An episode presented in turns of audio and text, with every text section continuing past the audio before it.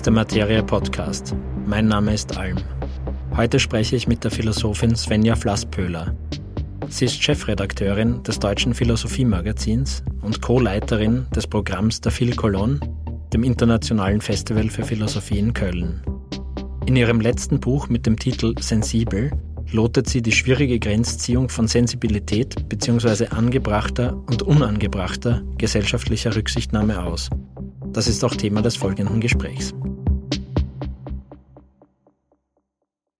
Herzlich willkommen. Ich spreche heute mit Svenja Flasspöhler und vielen Dank, dass Sie sich Zeit genommen haben. Ja, sehr gerne. Wir haben einige Dinge vor heute, einige Problemfelder, wie ich es gerne nenne, die wir ansprechen können. Da geht es um geteilte Wirklichkeiten, um Medienrealitäten, um kritischen Diskurs an sich. Und ich möchte mal so einsteigen, dass ich ein bisschen über geteilte Öffentlichkeit spreche. Und geteilt ist hier vielleicht in zweierlei Hinsicht zu verstehen, nämlich einerseits, dass viele Menschen eine Öffentlichkeit als gemeinsame teilen, aber auch, dass die Öffentlichkeit geteilt und zerteilt wird und fragmentiert wird heutzutage. Das Zeitalter der Massenmedien hat eigentlich dazu geführt, dass es so etwas wie die gemeinsam geteilte Öffentlichkeit gegeben hat. Und mit dem Auftauchen des Internets gab es so etwas wie ein immanentes Versprechen einer global geteilten Öffentlichkeit, das aber letztendlich nicht eingelöst wurde, weil einerseits die Zahl der Medien explodiert ist. Jeder Account, jeder Mensch, jeder, jede Organisation betreibt eigentlich in den sozialen Netzwerkinfrastrukturen eigene Medien. Und das Zweite ist, weil die Ausgabe der Inhalte dieser Medien algorithmisch so beschaffen ist, dass sie dazu führt, dass nur gewisse Emotionalisierungen oft oder gewisse Reaktionen auf diese Inhalte dazu führen, dass sie ausgegeben werden, weil sie eben durch diese Algorithmen für interessanter im weitesten Sinn empfunden werden. Und jetzt wird es noch komplizierter. Wir haben gerade einen großen Hype im Thema künstliche Intelligenz. Es gibt Systeme wie ChatGPT und mit denen kann man natürlich fiktionale Fakten in großer Zahl produzieren. Also mit, enorm, mit einer enormen Menge an neuen Inhalten, die nicht unbedingt mit der Wirklichkeit korrespondieren, müssen wir das sehr schwer zu unterscheiden, was wirklich ist und was nicht. Und ich will hier keine technische Diskussion führen, sondern eher die Frage aufwerfen, was das für unser Zusammenleben bedeutet und wie wir mit solchen Herausforderungen umgehen können. Zunächst einmal als Einstellung und nicht als Lösung über die konkrete Frage. Also wir könnten da auch andere Probleme wie Klimawandel, Erderwärmung, Erderhitzung, kriegerische Bedrohungen und so weiter auch ins Treffen führen, aber jetzt mal mit mhm. der fragmentierten Realität eingeleitet. Und Sie haben im mhm. letzten Leitartikel des Philosophiemagazins dessen Chefredakteurin Sie sind, das TINA-Prinzip ins Treffen geführt. Äh, vielleicht hilft uns das hier äh, zu einer Lösung. Was ist denn das? Ja, also ähm, das TINA-Prinzip, äh, das ist eine Abkürzung für There is no alternative. Also es gibt keine Alternative. Und das ist ja mh, tatsächlich etwas, was wir mit Blick auf die technologische Entwicklung sehr oft hören oder auch behaupten. Ja, man kann diese Entwicklung nicht aufhalten. Das, was machbar ist, wird auch gemacht. Es bringt überhaupt nichts, wenn man jetzt hier oder dort nicht mitmacht, sich irgendwie von Twitter abmeldet oder kein ChatGBT benutzt. Ähm, das wird sowieso passieren. Und ich glaube, dass das schon in gewisser Weise auch stimmt, ja, dass, dass natürlich das Machbare eigentlich auch dann doch immer das ist, was dann auch gemacht wird. Das ist schon wahr.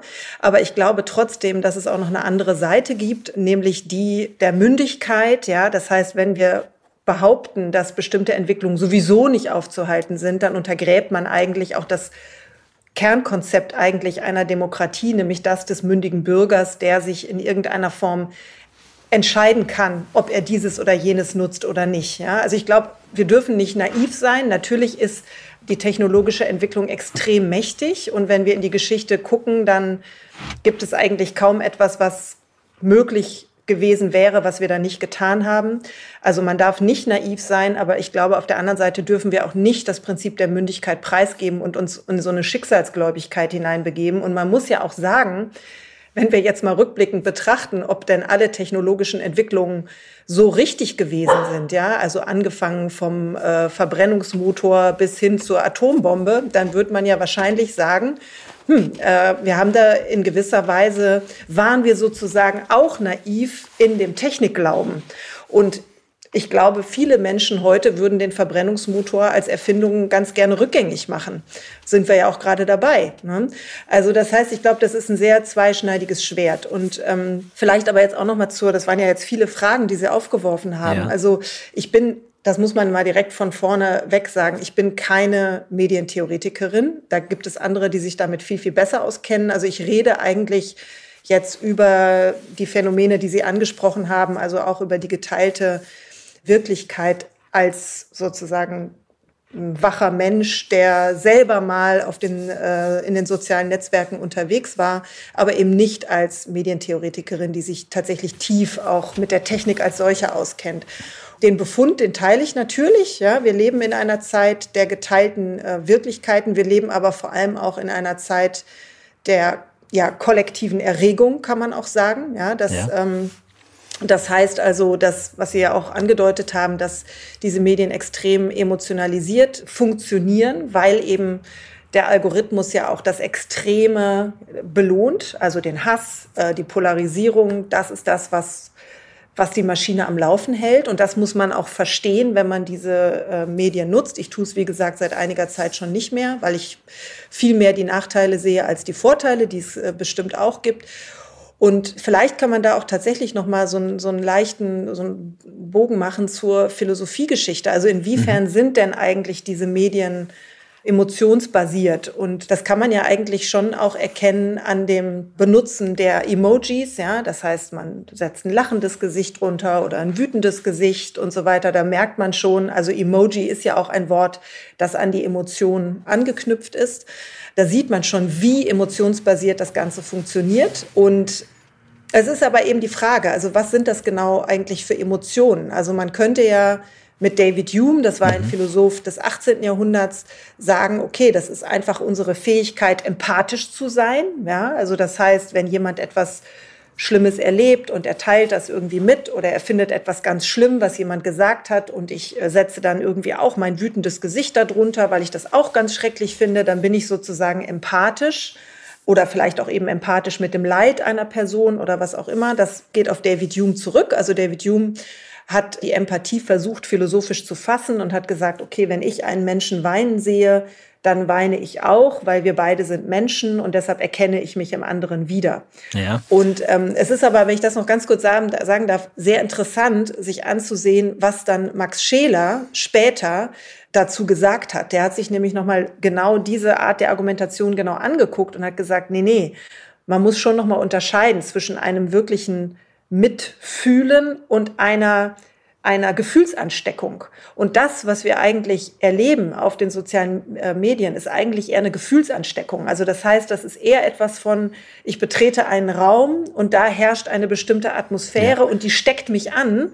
Und er sagt, das ist das, was Massen wirklich auch aufwiegelt. Das ist die Massenerregung, die dann eben auch die Medien erfasst. Ja, und das ist das, was diese Art der, der Emotionalisierung auch eben so gefährlich macht. Und ich glaube, dass das das ist, was wir in den, in den sozialen Medien erleben. Ganz genau. Also die Psychologie der Masse, die wir alle aus den viel zitierten Fußballstadien kennen und Versammlungen auf großen Plätzen bis hin zu ganz dunklen Zeiten, die kommt da in den Sinn. Gleichzeitig interessant, dass natürlich das Betreten des Raumes dann doch sehr individualisiert erfolgt mhm. in der Regel.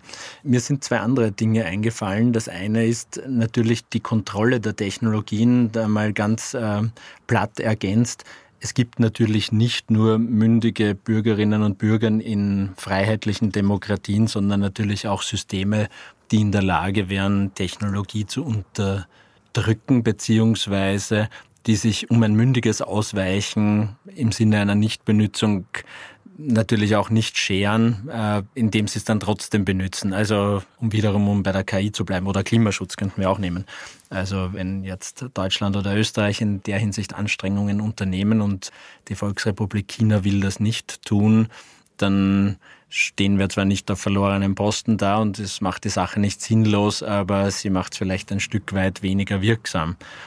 Und das andere, aber das ist, das ist eine hm, Selbstverständlichkeit. Ja, aber ich ja. finde, finde ehrlich gesagt, also das stimmt natürlich, Sie haben völlig recht, aber ich glaube, dass wenn man so argumentiert, dass man sich dann immer aus der Verantwortung ziehen kann. Absolut. Weil, ne, also weil natürlich ist es so, dass wenn ich mir kein Auto kaufe, aber alle anderen machen es doch, ähm, dann habe ich jetzt selber nicht so richtig viel bewegt. Aber ich glaube, dass der, die, doch die, die sozusagen das Fundament einer funktionierenden freiheitlichen Gesellschaft darin bestehen muss, dass ich eben andere auch überzeuge und dass ich erstmal auch davon ausgehen muss, oder sozusagen vor mir selber auch bestehen muss. Und ich kann nicht ein falsches Verhalten damit rechtfertigen, dass ich sage, naja, das machen ja alle anderen auch so. Also das ist einfach nicht, ich würde sagen sogar, es ist einfach auch nicht moralisch. Richtig, ähm, da, da wollte ich eigentlich hin, im Sinne der Kompetenz nämlich auch. Mh dass es dann im Bereich dieser mündigen Bürger auch liegt, diese Kompetenz zu erwerben, diese Entscheidungen zu treffen und auch die Freiheit haben, diese Entscheidungen treffen zu können. Und da orte ich möglicherweise ein anderes Problem, komme ein bisschen zurück zu den Medien. Es gibt ja den sogenannten konstruktiven Journalismus, der auch ein bisschen paternalistisch erklärt, wie wir leben sollen und gleichzeitig damit aber Handlungsoptionen wegnimmt. Also mhm. was ich damit meine, die Fähigkeit oder das Vermögen, sich ein Urteil zu bilden, auch in diesen Technologiefragen, funktioniert ja nur, wenn ich überhaupt Grundlagen für alternative Entscheidungen habe.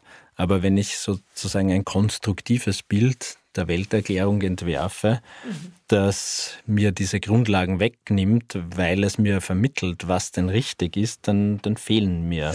Richtig, also da, da, bin ich, da bin ich ganz bei Ihnen. Also ich würde auch ähm, definitiv sagen, dass Journalismus nicht dazu da ist, um Menschen zu erziehen. Also das ist nicht die Aufgabe von Journalismus, ähm, sondern Journalismus in einer freiheitlichen Gesellschaft hat die Aufgabe, Menschen aufzuklären und ihnen Perspektiven zu eröffnen. Und wie das so ist mit einer komplexen Wirklichkeit, gibt es immer mehrere Perspektiven auf ein und dasselbe. Und was wir gerade, finde ich, in Zeiten der Großkrisen, von denen ja die jüngste Vergangenheit stark gezeichnet ist, beobachten können, ist, dass genau diese Multiperspektivität, die einen guten Journalismus ausmacht, mehr und mehr zurücktritt. Das heißt, Journalisten versuchen zu erziehen, und zwar nach Maßgabe ihrer eigenen Weltanschauung.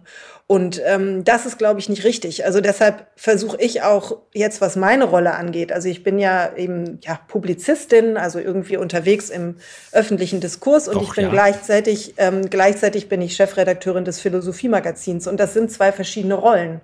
Also als Chefredakteurin des Philosophiemagazins will ich Perspektiven eröffnen. Und ich habe hier eine Redaktion, die auch überhaupt nicht einheitlich denkt. Dass wir, wir streiten uns hier, wir diskutieren und jeder hat so seine eigenen Intuitionen. Ja, natürlich haben wir die alle. Interessant wird's ja erst, wenn man gemeinsam die eigene Intuition auch hinterfragt und sich selber auch mit sozusagen in die Kritik einbezieht. Und ich habe manchmal das Gefühl, wenn ich äh, Zeitung lese, also ich bin Abonnentin der FAZ schon lange, ja. da habe ich manchmal das Gefühl, die Redaktion ist nicht wirklich divers, sondern da gibt es eine vorherrschende Meinung, jetzt meinetwegen mit Blick auf den Ukraine-Krieg, aber auch schon während der Corona-Krise. Und das sind dann die Artikel, die ich direkt auf der Titelseite äh, lese. Ähm, ich merke auch, und das gilt jetzt auch nicht nur für die FAZ, aber da auch, dass der Unterschied zwischen Bericht und Kommentar verwischt wird. Also ich merke, dass ich inzwischen ganz anders die Zeitung lese, dass ich sie gar nicht mehr nur lese als Konsumentin, die wissen will, was so los ist in der Welt, sondern ich bin auf einer Metaebene, weil ich immer stärker medienkritisch ähm, die Artikel lese und merke, oh, das ist schon wieder eine, eine Vermengung von Bericht und Kommentar. Und das ist aus meiner Sicht nicht die Aufgabe der Medien in einer liberalen Demokratie, sondern ähm, ich will als mündiger Bürger verschiedene Perspektiven bekommen, verschiedene Ansätze bekommen und ich will mir dann selber meine Meinung bilden, selber ein Urteil treffen ja, ja. bezüglich der Wirklichkeit. Und das wird mir verwehrt. Das kann ich nur so lösen, indem ich möglichst viele verschiedene, und zwar wirklich radikal verschiedene Zeitungen lese. Genau, und das macht aber keiner. Das ist eben der Punkt, dass Medienpluralismus in dieser Hinsicht so wahrgenommen wird. Man möge doch die plurale Medienlandschaft in ihrer Gesamtheit sehen und konsumieren, macht aber niemand weil eben durch diese Teilung der Wirklichkeit auch Rezipientinnengruppen geschaffen werden, die auch ihre eigenen Sprachlichkeiten entwickeln und die dann ihre eigenen Wahrheiten oder Wirklichkeiten haben, die sich dort verhärten und die sich auch dagegen immunisieren, diese entgegengesetzten Realitäten irgendwie zu tolerieren oder auch zu diskutieren. Also da werden eigene Schutzmechanismen entwickelt und ich erlaube mir da aus, aus Ihrem Buch Sensibel zwei Begriffe herauszuholen, nämlich einerseits die Blasiertheit und andererseits die Hypersensibilität. Und da werden dann äh, hüben wie drüben eigentlich auch Opfererzählungen errichtet, Diskriminierungsnarrative, könnte man sagen, dass über Sprache an sich Dinge versucht werden zu regeln. Also dass, dass hier auch in der Begrifflichkeit verschiedene Terminologien eingeführt werden und dann mehr über Sprachprobleme diskutiert wird als über die Sache an sich. Also auch ein mhm. Zitat mhm. irgendwie aus Sensibel, wenn gerade sonst nichts anliegt, beschäftigt man sich eben mit völlig nichtigen Sprachproblemen ist da ein Satz. Ja, wobei ich ganz kurz unterbrechen ja, will, weil also das, äh, das ist ein Satz, der so oder so ähnlich im, im Schluss steht, wo ich nochmal zugespitzt ähm, ein paar Dinge benennen möchte oder eben auf den Punkt bringen will. Aber es ist, ich sehe das Ganze schon wirklich ambivalenter. Also erstmal muss ich sagen, gibt es natürlich diese Hypersensibilität und auch übrigens die Blasiertheit auf beiden Seiten sozusagen des politischen Spektrums. Also sowohl beim woken, linken, progressiven Spektrum als auch beim rechtskonservativen Absolut. Spektrum. Ne? Das heißt also, das ist nicht nur etwas, was jetzt so die woken Sprachsensiblen irgendwie haben, sondern auf der anderen Seite ganz genauso. Also das heißt, der Rechtskonservative, ich vereinfache das jetzt mal so ein bisschen, der reagiert auch super sensibel, wenn irgendjemand gendert, weil ihm dann sofort die Hutschnur hochgeht. Ne? Ähm, also das heißt, man muss, glaube ich, auch die Empfindlichkeit in der Phänomenologie nochmal genau betrachten. Also was für eine Empfindlichkeit ist das jeweils auf beiden Seiten? Und da kann man auch nochmal sagen, dass natürlich eine, und jetzt rede ich wirklich von rechtsextremer Empfindlichkeit, die es übrigens auch gibt, die äußert sich dann wirklich auch in nicht selten in handfester Gewalt. Das ist auf dem linken woken Spektrum eher seltener der Fall, dass Leute wirklich handgreiflich werden.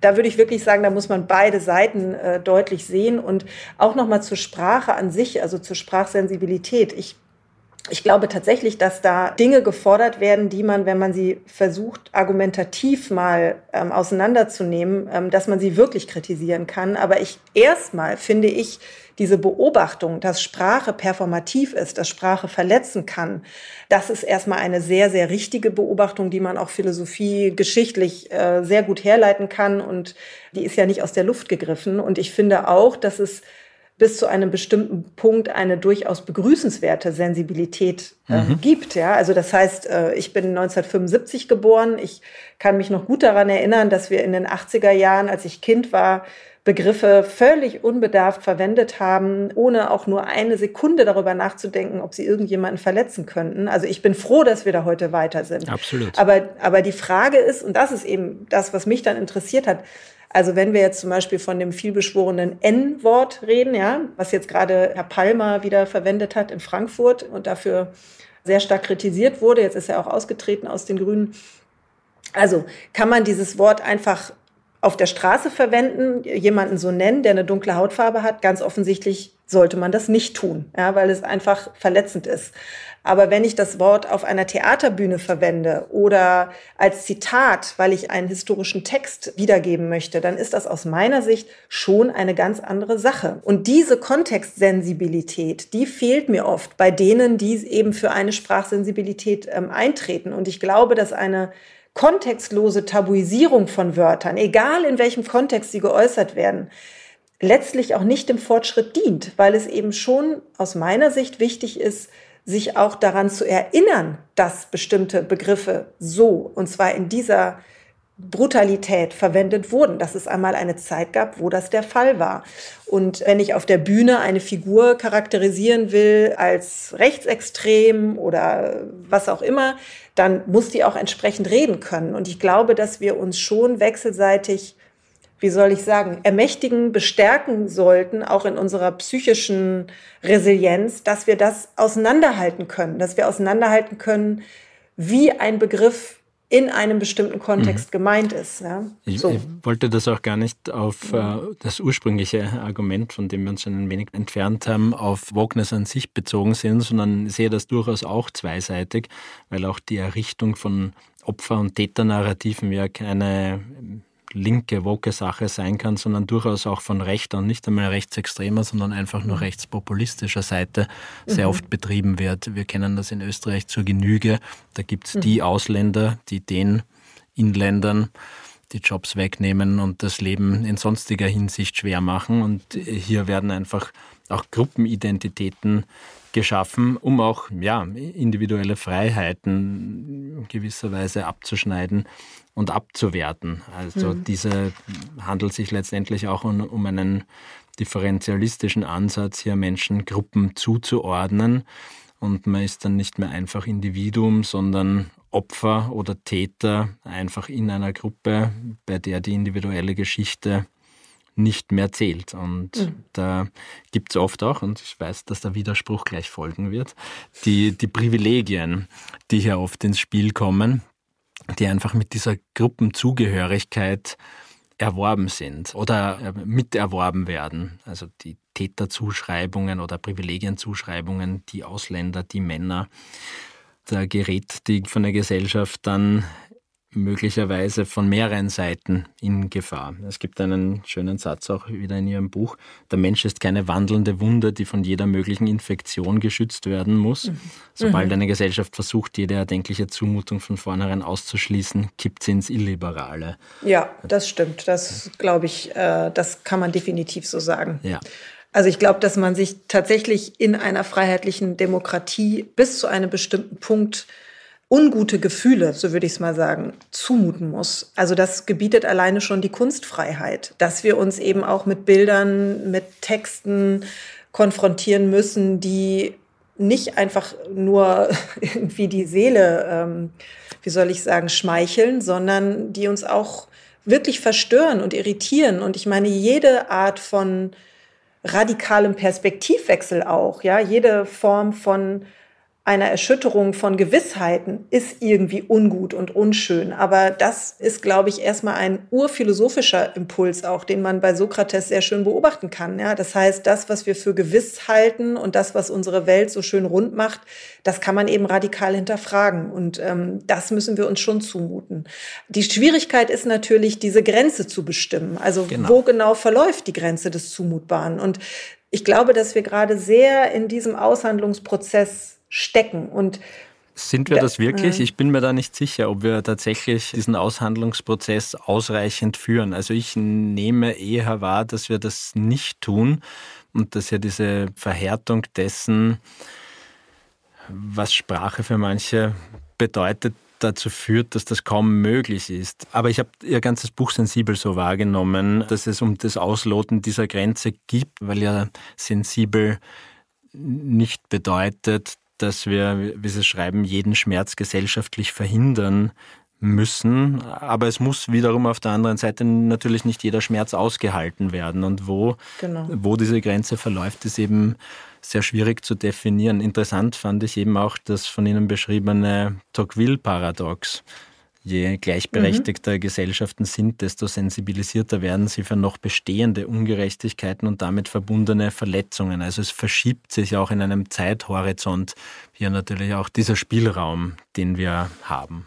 Genau, und da muss man dann aber eben auch sagen, und das hat eigentlich der ähm, Aladin Elmar Falani, ein Düsseldorfer Soziologe, ähm, schon sehr schön herausgearbeitet in seinem Buch Das Integrationsparadox. Der hat nämlich sehr klar von Tocqueville abgeleitet, dass die Tatsache, dass wir so viel im Moment streiten über noch bestehende Vorrechte, Privilegien, Ungerechtigkeiten, Sprachsensibilitäten und so, das ist ein Zeichen erstmal von Fortschritt. Weil wenn man eben Tocqueville ernst nimmt, dann heißt das ja, wir sind eigentlich schon ziemlich weit in einer gleichberechtigten, gleichbehandelten Gesellschaft. Wir kommen dem Ideal schon ziemlich nah. Also wenn man das mal vergleicht, noch vor 30, 40, 50 Jahren, also die Vergewaltigung in der Ehe war noch in Deutschland bis äh, 1997 äh, noch nicht strafbar.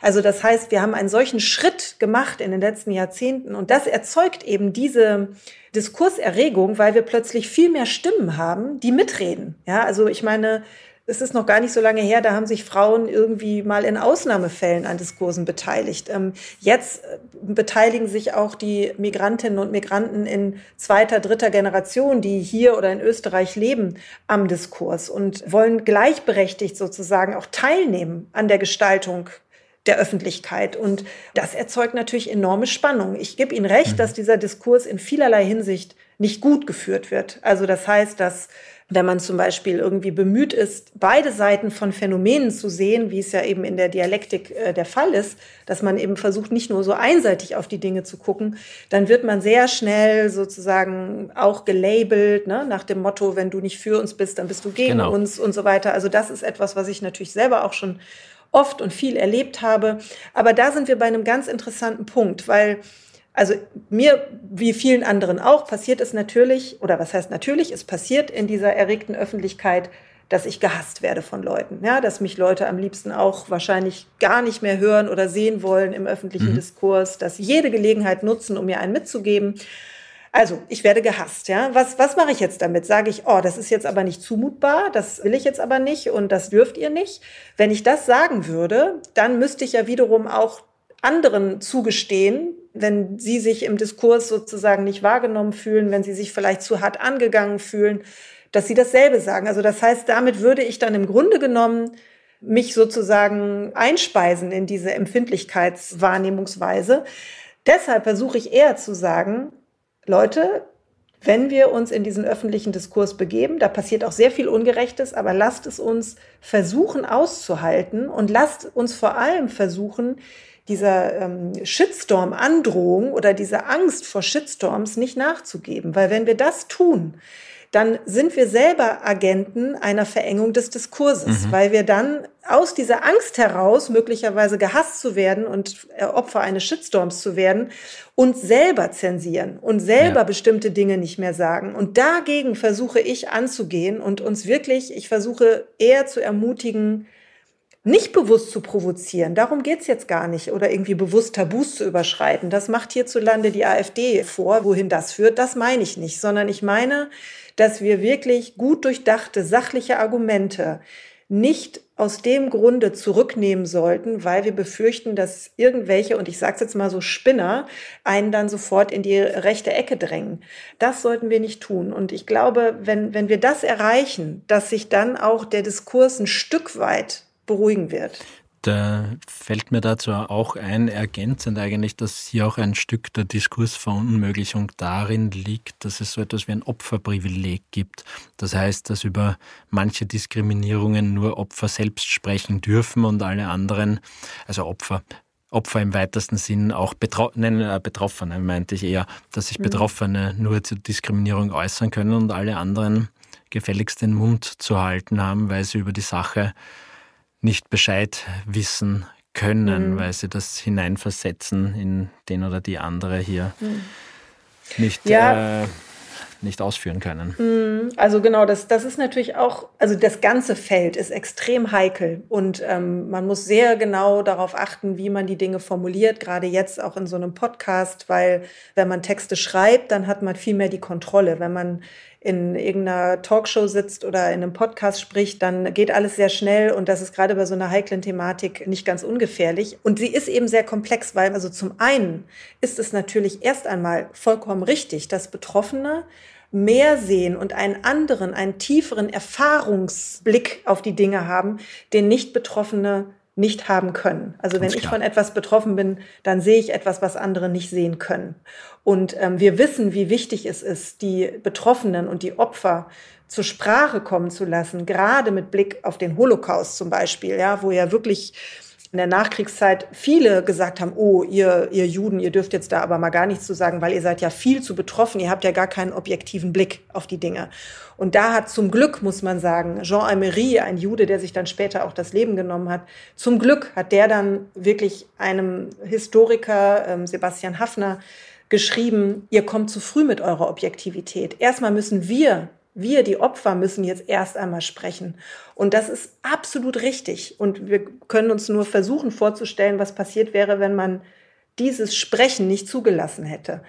Aber auf der anderen Seite, und jetzt lassen wir den Holocaust mal zurück und begeben uns wieder in unsere jetzigen Diskurse hinein. Man muss natürlich auch sagen, dass Nicht-Betroffene manchmal auch etwas sehen können, was der Betroffene in seiner Betroffenheit nicht in der Lage ist zu sehen, nämlich möglicherweise auch einen Rettungsweg, einen mhm. Ausweg. Also das weiß man ja von jeder Therapie, ja, in die man sich begibt, dass der Therapeut, gerade weil er nicht betroffen ist, etwas sehen kann und Wege eröffnen kann, die man selber niemals alleine beschreiten könnte. Also alleine an diesem Beispiel sieht man schon, wie wichtig das auch ist, nicht Betroffene manchmal einzubeziehen in Diskurse. Und ein Fehler, der ja oft gemacht wird in dieser ganzen erregten Diskurskultur, ist, nicht betroffen gleichzusetzen mit Täter.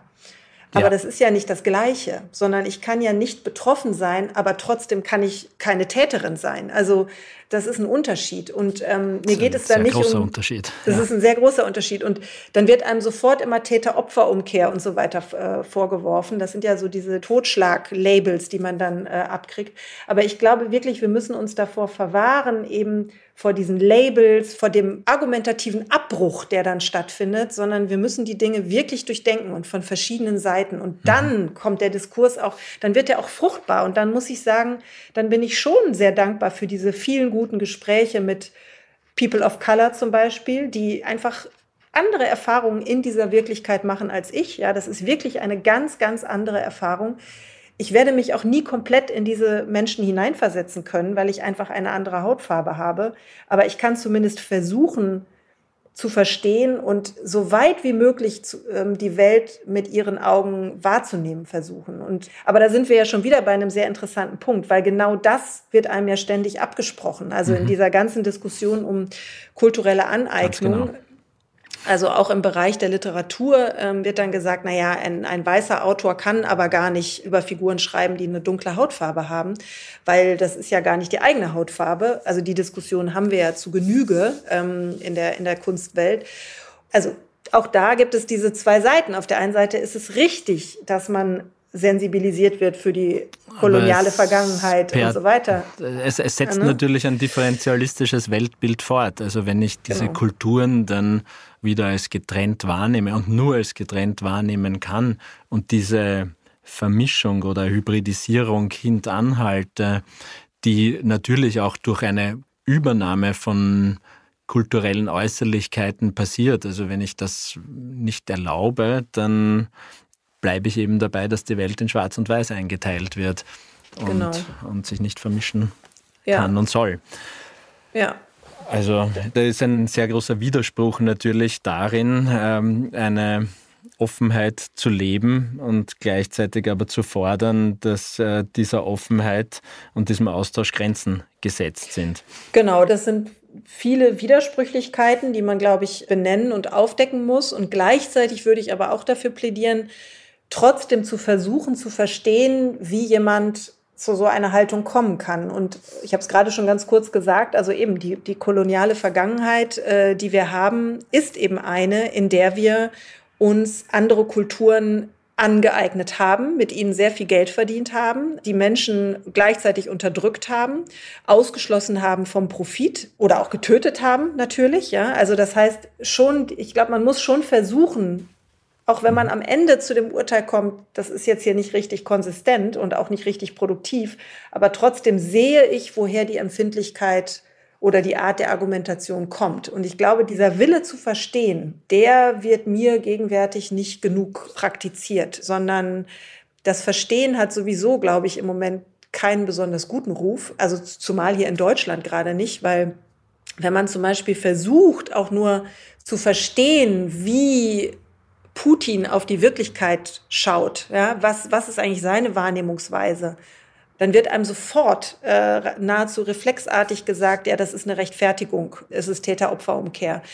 Aber es ist nicht das Gleiche, ob man versucht zu verstehen oder ob man versucht, jemanden zu rechtfertigen, weil das hat schon Hannah Arendt sehr schön äh, formuliert mit Blick auf Adolf Eichmann, also der sogenannte Schreibtischtäter, der ähm, sechs Millionen Juden in den Tod ja. geschickt hat. Sie hat versucht, Eichmann zu verstehen. Also was für einer Logik gehorcht dieser Mann? Wie kann der sowas tun? Und so hat Hannah Arendt ihren Begriff des banalen Bösen entwickelt. Aber sie sagt natürlich explizit, das ist überhaupt keine Rechtfertigung für das, was er getan hat. Also mhm. äh, die ähm, Hannah Arendt hat ja sogar das Todesurteil gegen Eichmann äh, befürwortet. Ja, sie war dafür, dass man Eichmann hinrichtet. Also das heißt, es gibt einfach einen qualitativen Unterschied zwischen Verstehen und Rechtfertigen. Und ich glaube, das ist die Aufgabe auch von mündigen Bürgern ist, zu versuchen, einander zu verstehen, nicht im Sinne einer Rechtfertigung, sondern im Sinne des Versuchs, den Diskurs produktiv weiterzudrehen. Ja. Jetzt sprechen wir beide hier natürlich über Kulturtechniken und Werkzeuge des menschlichen Zusammenlebens, die eigentlich nicht gelehrt werden. Die sehen Sie da ein, ein Defizit in der Vermittlung von ich will nicht sagen philosophischen Denkanleitungen, aber trotzdem, ja, Werkzeugen einfach vielleicht, wie mit der sozialen Wirklichkeit umgegangen werden kann, weil offensichtlich sind ja sehr viele dieser Konflikte oder Diskurse oder eben Nicht-Diskurse, Diskursverbote darauf zurückzuführen, dass dieses Reflexionsniveau einfach gar nicht vorliegt. Und mhm. sich das selbst anzueignen, ist natürlich löblich, aber kann natürlich von acht oder neun Milliarden Menschen kaum erwartet werden. Gibt es da Ansatzpunkte, die Hoffnung machen könnten? Ja, ich meine, ich hatte ja so ein bisschen äh, leichte Hoffnung, als so vor einigen Monaten es so eine ähm, Kündigungswelle von Twitter-Accounts gab. Ich glaube, dass das schon mal so ein ganz guter Schritt wäre. Also wenn man selber erkennt, dass diese Art der Kommunikation letzten Endes nicht produktiv ist. Also ich glaube, dass es immer mal wieder produktiv sein kann und ich will das auch nicht im Ganzen äh, diskreditieren, aber ich glaube, wenn man mal so unterm Strich guckt, ja, was haben uns die sozialen Medien an Nutzen gebracht und was haben sie uns an Schaden gebracht? Also ich weiß nicht, wie Sie das sehen, aber ich würde definitiv äh, die Liste länger beim Schaden sehen. Ich bin, ähm, habe meine Nutzung nicht auf null, aber auf sehr wenig über null zurückgefahren. Also ich glaube, genau, es gibt eigentlich niemanden, der sagen würde, nee, der, der Nutzen ist größer als der Schaden. Und deshalb glaube ich, ist es einfach nur ein logischer Schritt zu sagen, man nutzt diese Medien nicht mehr oder man nutzt sie vielleicht nur noch, um irgendwie zu gucken, wie der Diskurs läuft, um, um informiert zu bleiben. Aber ich glaube, so dieser, dieser Schritt, und das ist ja ein größeres Thema in unserer Gegenwart, von der rationalen Einsicht zum Handeln. Man sieht eigentlich rational, da haben wir ein Riesenproblem, übrigens ja auch nicht zuletzt, weil diese ganze exzessive Internetnutzung auch Klima, total klimaschädlich ist. Das macht man mhm. sich ja auch nicht so richtig klar. Also äh, wenn dann irgendwelche Aktivisten den ganzen Tag an ihren Smartphones hängen, also dann können sie genauso gut auch sich in den Flieger setzen im Grunde. Also dieser Schritt von der rationalen Einsicht zur, zur Konsequenz, das ist, glaube ich, der Schritt, den wir jetzt gesellschaftlich in irgendeiner Form begleiten müssen. Und zwar eben, wie gesagt, nicht durch Erziehung. Ich will mhm. nicht erzogen werden, dann mache ich sofort dicht, sobald ich merke, dass jemand das bei mir versucht. Aber ich will schon aufgeklärt werden. Und ähm, ja, und dann muss man eben diesen Schritt auch gehen und nicht einfach sagen, ja, aber es ist so super bequem bei Amazon zu bestellen und es ist ja irgendwie auch so so super, wenn man äh, ein Auto besitzt und dann nicht auf diese diese Bahn angewiesen ist. Kann ich auch alles verstehen, aber letzten Endes ist es einfach so, dass dass Autos und auch E-Autos total klimaschädlich sind und ähm, umweltschädlich sind. Und deshalb sollte man versuchen, eine ganz andere Wirklichkeit anzusteuern. Mhm. Und ich glaube, so diese, auch diese, diese Lust, darauf, sich die Welt anders vorzustellen oder überhaupt in der Lage dazu zu sein. Das kommt mir im, im Moment auch viel zu kurz. Also wir haben jetzt in unserer neuen Ausgabe ähm, des Philosophie-Magazins, ähm, die diese Woche erscheint, ein Gespräch mit der Klimaaktivistin Aimee van Baalen, die ist bei der letzten Generation. Und ich muss sagen, ich persönlich kann die, diese Klebeaktionen und so weiter, ich kann das sehr gut nachvollziehen. Ich habe dafür auch wirklich großes Verständnis. Also ich habe großes Verständnis für die Verzweiflung. Aber was mir fehlt, auch dort, ist eine positive Vision. Und davor schrecken Aktivistinnen und Aktivisten sehr zurück, weil man sofort mhm. Sorge hat, jemanden zu, zu bevormunden oder das sei nicht die eigene Aufgabe, jetzt eine positive Wirklichkeit in Aussicht zu stellen. Aber ich glaube schon, dass Menschen irgendwie auch eine Art Perspektive brauchen. Also was erwartet uns denn dann, wenn man diese ganzen Schritte vollzieht, ja. diese Verzichtsleistungen vollbringt und da gibt es nicht so richtig eine Idee. Ja, positiv könnte man schon sagen, ich, ich bin manchmal froh, wenn von aktivistischer Seite nicht unbedingt Lösungsvorschläge kommen, weil sehr oft sehr utopistische äh, Dinge gefordert werden, die eher im Sinne einer schlechten Lösung ähm, nicht unbedingt dem bevorzuge, dass gar kein Lösungsvorschlag gemacht wird, weil ich der Meinung bin, dass die Analysefähigkeit oder der Hinweis auf das Problem eigentlich äh, ausreicht. Also damit ist sozusagen die Mission des Aktivismus in vielen Fällen auch erfüllt und ich glaube, die Bringschuld, hier auch die Lösung mitzuliefern, ist nicht unbedingt damit verbunden. Aber wie Sie richtig sagen, also ein positives Modell würde mehr Resonanz in einer Gesellschaft auch erzeugen. Ja, also um vielleicht noch mal so ein Beispiel zu, zu nennen für die Miesepetrigkeit der heutigen Medienlandschaft. Ähm, die letzte Generation schlägt ja sogenannte Bürgerräte vor. Also, dass man tatsächlich ja. durch Bürgerräte Menschen wieder mehr am politischen Geschehen beteiligt und auch tatsächlich ernst macht mit der Mündigkeit der Bürger. Ja, und wenn man dann so Interviews hört äh, im Radio, Deutschlandfunk zum Beispiel, dann wird wirklich nur, nur, nur gefragt, äh, warum das nicht klappen kann und warum das eine, eine utopische Idee ist und warum mhm. die Menschen ja gar nicht so mündig sind und warum man ja eigentlich eben doch die repräsentative Demokratie braucht und die Bürger sollen sich lieber aufs Wählen äh, beschränken und so weiter. Also wenn ich das höre, dann denke ich manchmal auch, ja, es scheint irgendwie auch kein wirkliches Interesse daran zu geben, äh, ernst zu machen mit der Mündigkeit. Ja, das stimmt. Das, ich nehme auch das andere Extrem wahr. Also ich will nicht sagen, dass das ähm, will, will er gar nicht rechtfertigen oder dagegenhalten, sondern eigentlich nur ergänzen, dass auf der anderen Seite mir selbst bei Veranstaltungen, bei denen ich war, wo Sprecher von Fridays for Future doch nach einer massiven Staatshärte verlangt haben, um Dinge durchzusetzen, die sich ja genau gegen die Mündigkeit der Bürger richtet. Also das geht durchaus in beide Richtungen und deswegen kam es auch ein bisschen ein Widerspruch von mir im Sinne von, ich bin oft gar nicht damit einverstanden, dass die Lösungen hier mitgeliefert werden, wenn sie darin münden, dass man sagt, es müssen hier sehr, sehr vehemente und rigide Vorschriften durchgesetzt werden, die mich dann doch eher an, an totalitärere Regime erinnern. Also da, da sehe ich schon Widersprüche auch in diesen Bewegungen, die ich nicht unerwähnt lassen wollte.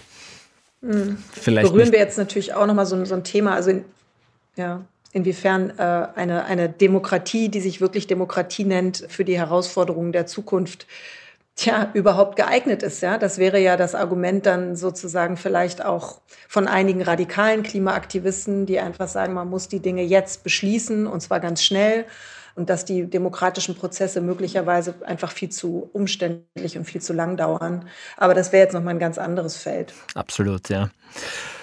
Und eines, das wir heute nicht mehr beackern und bestellen können.